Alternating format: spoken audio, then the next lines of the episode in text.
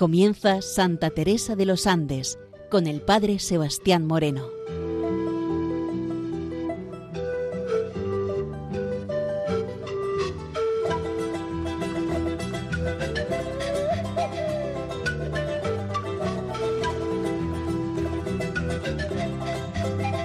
Muy buenos días nos de Dios. Aquí comienza en Radio María Santa Teresa de los Andes, la joven que ingresó en el Carmelo, queriendo descubrir en ella su vida, su espiritualidad y su mensaje joven al mundo de hoy. Comenzamos en el programa de hoy el número 10 del diario de Santa Teresa de los Andes, titulado Hoy cumplo 15 años. Hay que decir que el día 13 de julio, al cumplir los 15 años, declaran que Cristo la ha cautivado. También durante este mes de julio es cuando ella va a ingresar como interna en el Colegio de la Maestranza, hoy también conocido como Colegio Portugal, y el Colegio de la Maestranza del Sagrado Corazón. Nos comenta lo siguiente. Día 13 de julio del año 1915. Hoy cumplo 15 años. 15 años, la edad en que todos quisieran estar los niños por ser considerados como más grandes y los ancianos y los que han pasado esta edad que tienen 25 años quisieran volver a esta edad por ser la más feliz.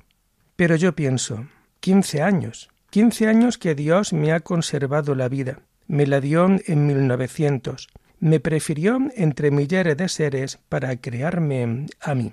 Y esto es lo primero que quiero comentar en este día, el hecho de ser agradecidos ante el regalo de la vida y sobre todo de estar agradecidos por el don del amor de Dios dentro de nuestra vida. No todo el mundo, y más a esta tierna edad de 15 años, no es capaz de darle gracia a Dios por este regalo y sobre todo por el amor. Pero este detalle realmente es impresionante 15 años que Dios me ha conservado la vida. Y esto es algo que le honra a ella y también a todas aquellas personas que son capaces de estar agradecidas continuamente a Dios, sobre todo el día de su propio cumpleaños. 15 años que Dios me ha conservado la vida.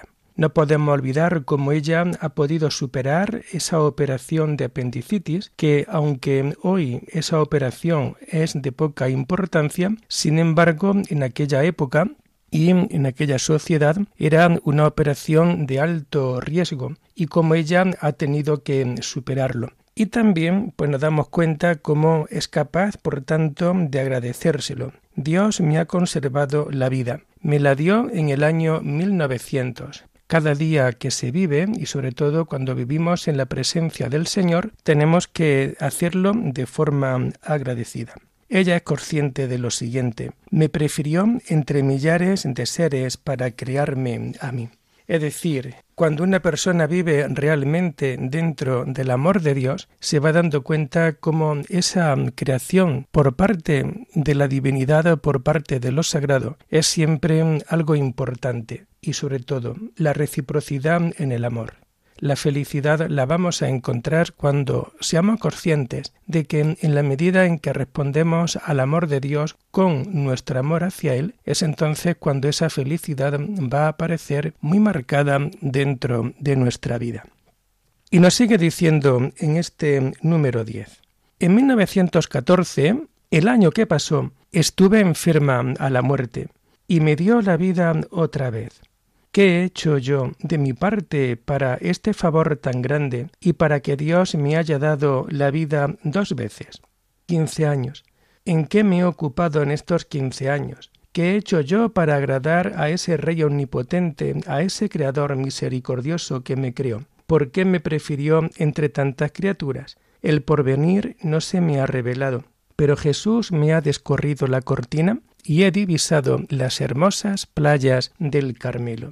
Es realmente un examen de conciencia profundo interior lo que ella hace tomando conciencia, como hemos dicho anteriormente, de cómo el Señor le regala la vida tras aquella enfermedad, tras aquella operación de apendicitis, es ahora la que ella de alguna manera también se encuentra en deuda con el Señor. ¿En qué he ocupado estos 15 años? Y es también la pregunta que nosotros nos podemos hacer también en esta mañana. Cuando miramos hacia atrás dentro de nuestra vida, ¿realmente la hemos aprovechado? ¿Realmente nuestra vida ha sido vivida plenamente? Tenemos miedo a la muerte. Estoy convencido de que cuando una persona no vive plenamente su vida desde una respuesta clara y afirmativa al amor de Dios, qué difícil es encajar la muerte pero sin embargo cuando la vivimos de forma entregada al Señor, rápidamente, venga lo que viniere dentro de nuestra vida, la vamos a entregar sin pena porque sabemos que nos dirigimos hacia el amor de Dios, un amor de Dios que nos va a recibir continuamente con los brazos abiertos.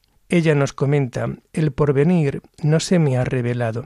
Ella solamente sabe que tiene que permanecer en el amor va a recibir el amor, es consciente de que Dios se ha fijado en ella y sabe que va a tenerse que mantener en el amor, hacia una carrera incierta, insegura quizás, pero sabiendo que tiene que permanecer junto a Él. Pero Jesús me ha descorrido la cortina y he divisado las hermosas playas del Carmelo. Ella con quince años ya desea realmente ser una mujer consagrada. Ella con 15 años quiere vivir plenamente desde la vida contemplativa. 15 años, que fue también la edad con la que Santa Teresa del Niño Jesús, Teresa de Lisieux, pudo acceder al convento después de remover, y nunca mejor dicho, Roma con Santiago, para poder así acceder lo antes posible y poder vivir su entrega de vocación y de consagración al Señor. Por ello, de nuevo su vida apunta hacia el Carmelo. Y nos sigue diciendo en este párrafo número 10, ¿cuántas veces no le he pedido a Dios que me lleve de este mundo? Y Él casi ha cedido a mis súplicas y me ha mandado enfermedades de las cuales creía que no me salvaba. Pero Jesús me ha enseñado que no debo pedir esto, y me ha puesto como término de mi viaje nueve años más en el bendito puerto del Carmelo. Cuando nosotros leemos esto, parece como que Juanita, entusiasmada por la lectura de Santa Teresita, también se haya forjado la idea de que como ella moriría a los 24 años. Y realmente todo esto es así. Ella creía que iba a morir joven. Sabemos que ella va a morir casi casi a los veinte años de vida. Es consciente ella, por tanto, de su propia voluntad. ¿Qué es lo que quiere ella dentro de su interior? Dentro de su interior ella desea morir, pero cuando desea morir no es simplemente por quitarse del mundo, porque entonces no tendríamos aquí un halo de santidad dentro de la vida de nuestra querida hermana, sino que ella quiere morir por estar siempre junto a Dios y sin embargo ella es consciente cómo el Señor le ha mandado enfermedades de las cuales ella creía que no se salvaría, pero Jesús le ha demostrado algo importante. Quizás este algo importante nos puede valer también para nuestras propias vidas personales. No debo pedir esto, y me ha puesto como término de mi viaje nueve años más en el bendito puerto del Carmelo. Es decir, la muerte no debemos nosotros de pedirla. La muerte el Señor ya se encargará de traérnosla cuando realmente tengamos que morir. Ahora eso sí, lo que sí tenemos que hacer es saber aceptar la vida como nos viene, saber aceptar la cruz de cada día y estar preparados para que cuando llegue la hora de partir de este mundo, nuestro cuerpo esté preparado, nuestra alma esté también preparada para ese dulce encuentro de amor entre el esposo y la esposa, entre el amado y la amada, entre el Dios que quiere mostrarnos su belleza y el alma que ansía continuamente por belleza divina. Nos sigue diciendo en este número 10 Teresa de los Andes. Estos 15 años, que para una chiquilla es la edad más peligrosa, es la entrada en la mar tempestuosa del mundo. Pero yo, que estoy en los quince años, Jesús ha tomado el mando de mi barquilla y la ha retirado del encuentro de las otras naves. Me ha mantenido solitaria con él. Por eso mi corazón, conociendo a este capitán, ha caído en el anzuelo del amor. Y aquí me tiene cautiva en él. Oh, cuánto amo esta prisión y a este rey poderoso, que me tiene cautiva a este capitán y que en medio de los oleajes del océano no ha permitido que naufrague. Y realmente, pues de nuevo nos encontramos con la sabiduría que viene de lo alto, pero que también contaba nuestra querida Juanita Fernández. Ella es consciente de que esta edad de los 15 años es una edad peligrosa.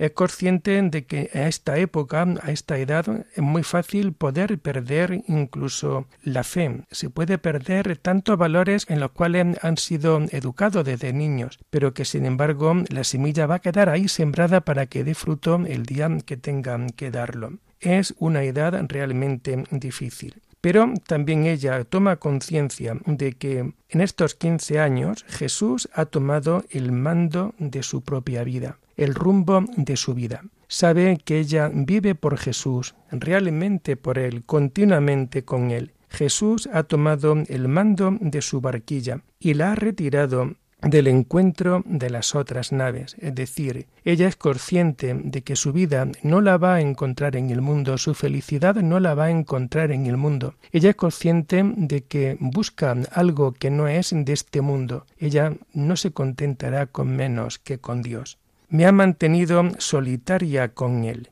la soledad algo tan importante dentro del Carmelo, pero también algo tan importante dentro de la vida consagrada. No podemos olvidar que, en definitiva, independientemente de una vocación ermitaña, independientemente de una vocación comunitaria, independientemente del modo de vida que tengamos dentro de nuestro compromiso hacia Dios, lo que tenemos que tener muy claro es siempre la soledad. Una soledad que llena el corazón, una soledad que hace que tu corazón anhele precisamente por lo más importante que es el amor de Dios, una soledad que solamente puede llenarse del corazón de Jesús para que de corazón a corazón podamos experimentar siempre el gran amor de Dios dentro de nuestra vida. Por eso nos dice ella dentro de su diario, mi corazón, conociendo a este capitán, ha caído en el anzuelo del amor, y aquí me tiene cautivada en él. Ella sabe que su gran amor es Jesús. Ella no va a buscar el amor de cualquier hombre apuesto, joven, atractivo, que podía haberse encontrado en aquella época y máxime en aquella clase media alta de la sociedad chilena que también había y por tanto ella va a evitar eh, salir muchas veces a sociedad pues precisamente para eso, por saber salvaguardar el amor de Dios y su propia vocación. Y por ello ella nos dice, cuánto amo esta prisión y a este rey poderoso que me tiene cautivada, a este capitán que en medio del oleaje del océano no ha permitido que naufrague. Es consciente de que está locamente enamorada totalmente enamorada de su Dios, totalmente enamorada de alguien que desde pequeña le ha ido hablando desde el día de su comunión, de alguien que realmente ha sido el consuelo en los momentos más duros y más difíciles de su propia vida.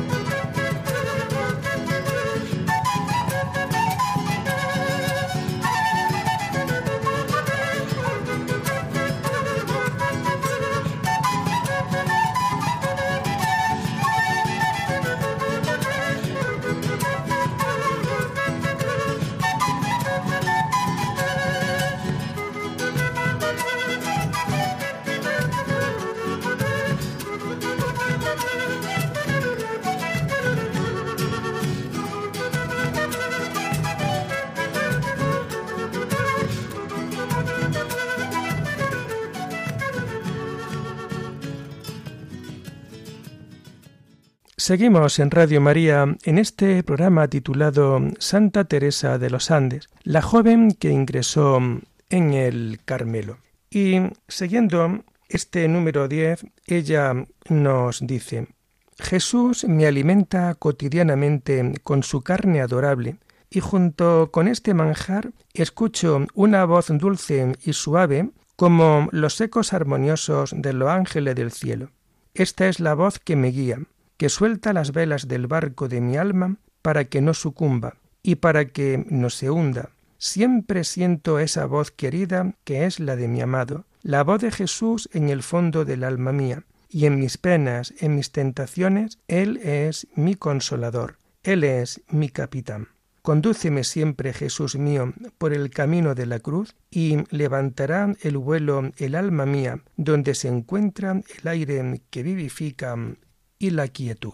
De nuevo nos encontramos con esta profundidad de vida y con esta, digamos, gran sabiduría que viene y que procede de lo alto. Qué importante para Santa Teresa de los Andes el alimento cotidiano de la carne de Cristo, Qué importante poder comulgar.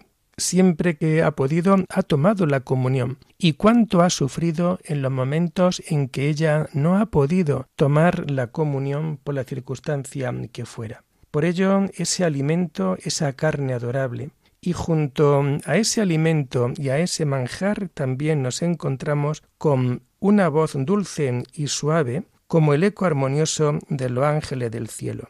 Es siempre la voz del amado.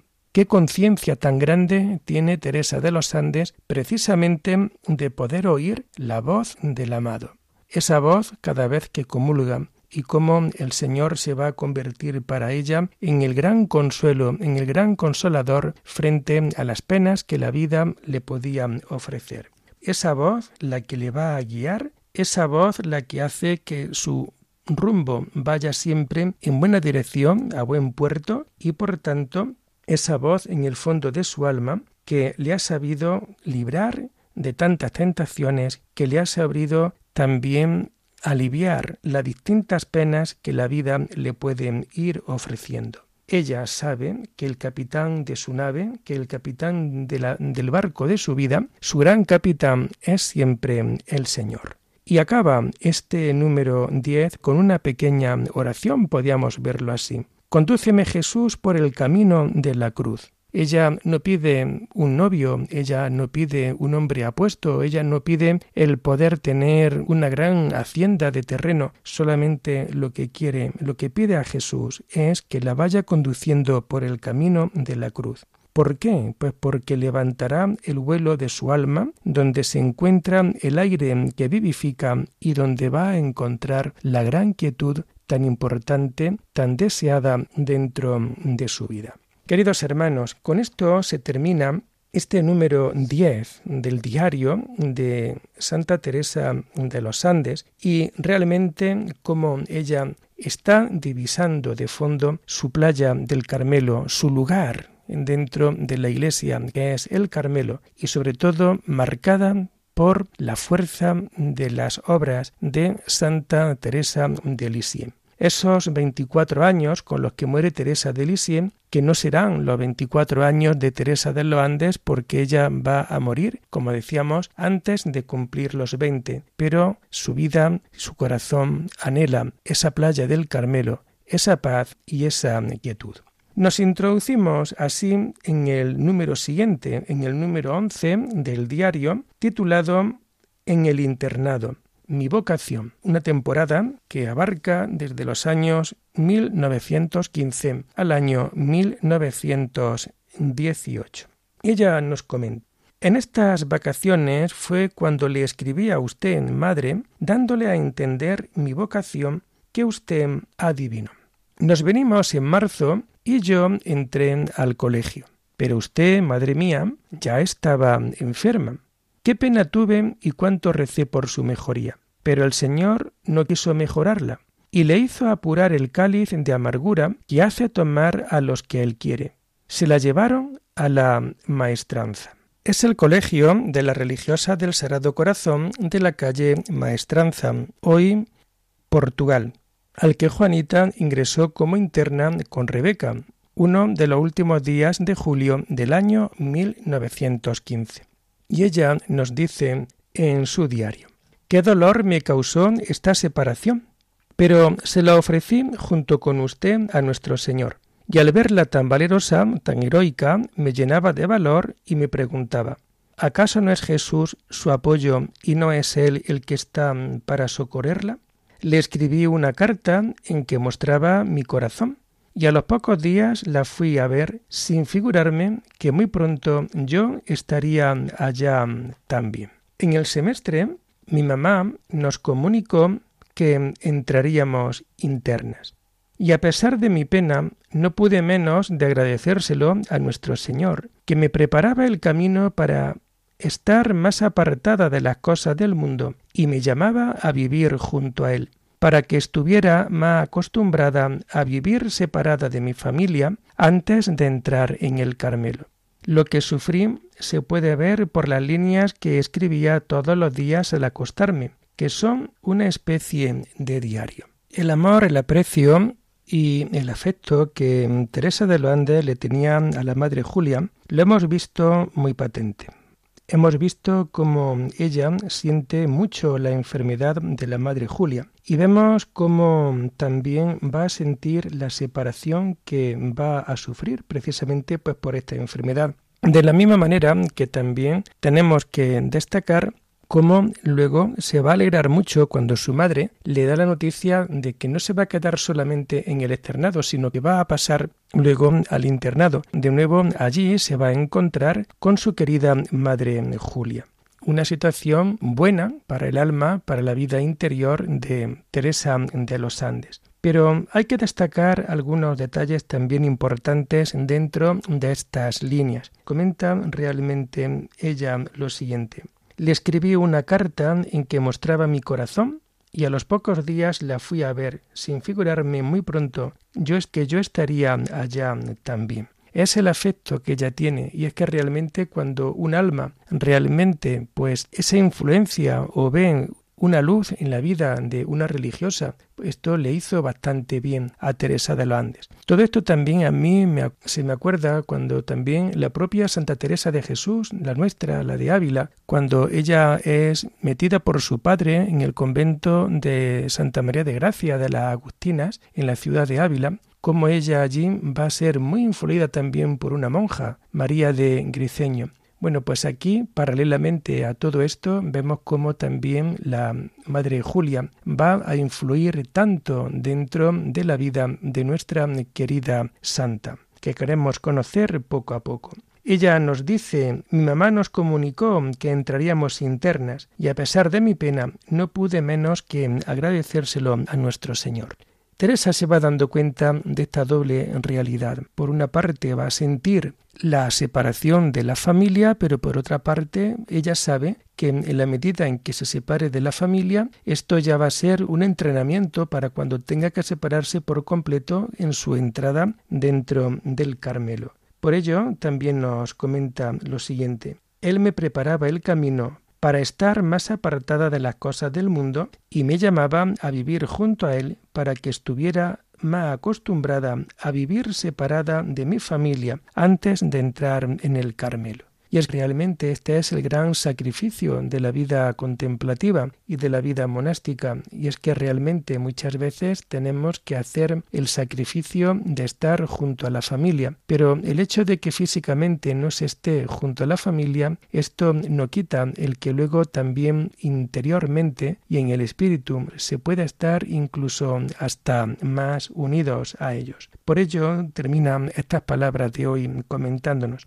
Lo que sufrí se puede ver por las líneas que escribía todos los días al acostarme, que son una especie de diario. Es decir, aunque ella sabe la vocación a la que el Señor le está llamando, pero esto no quita, eh, no quita, digamos, lo que va a tener que suponer la separación física de los familiares. También todo esto me lleva a acordarme como las distintas separaciones que, por ejemplo, el hermano Rafael en el programa anterior que pude dirigir estos años atrás, como el hermano Rafael a la hora de separarse de su padre y de su madre cada vez que dejaba la casa para volver a ingresar en el monasterio de la trapa era siempre un desgarro.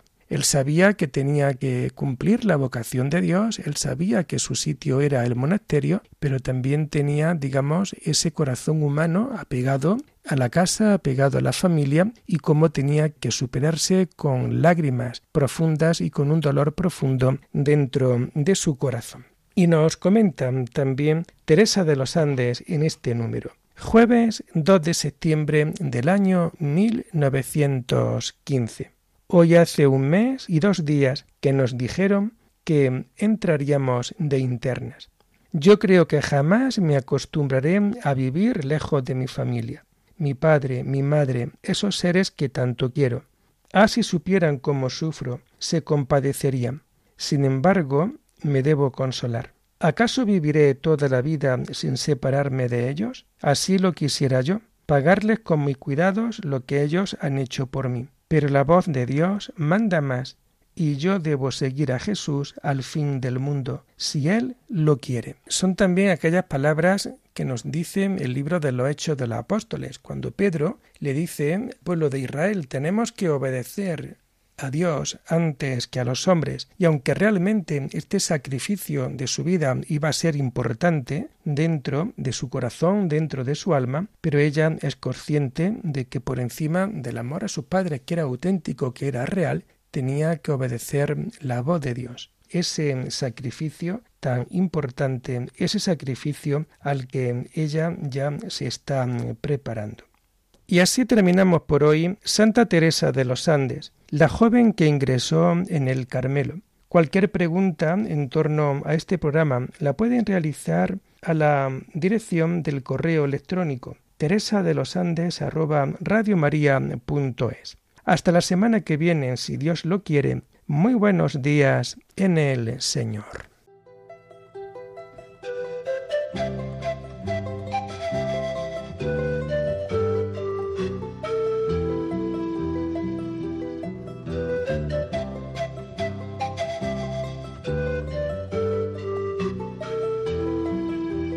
Les hemos ofrecido en Radio María el programa Santa Teresa de los Andes con el Padre Sebastián Moreno.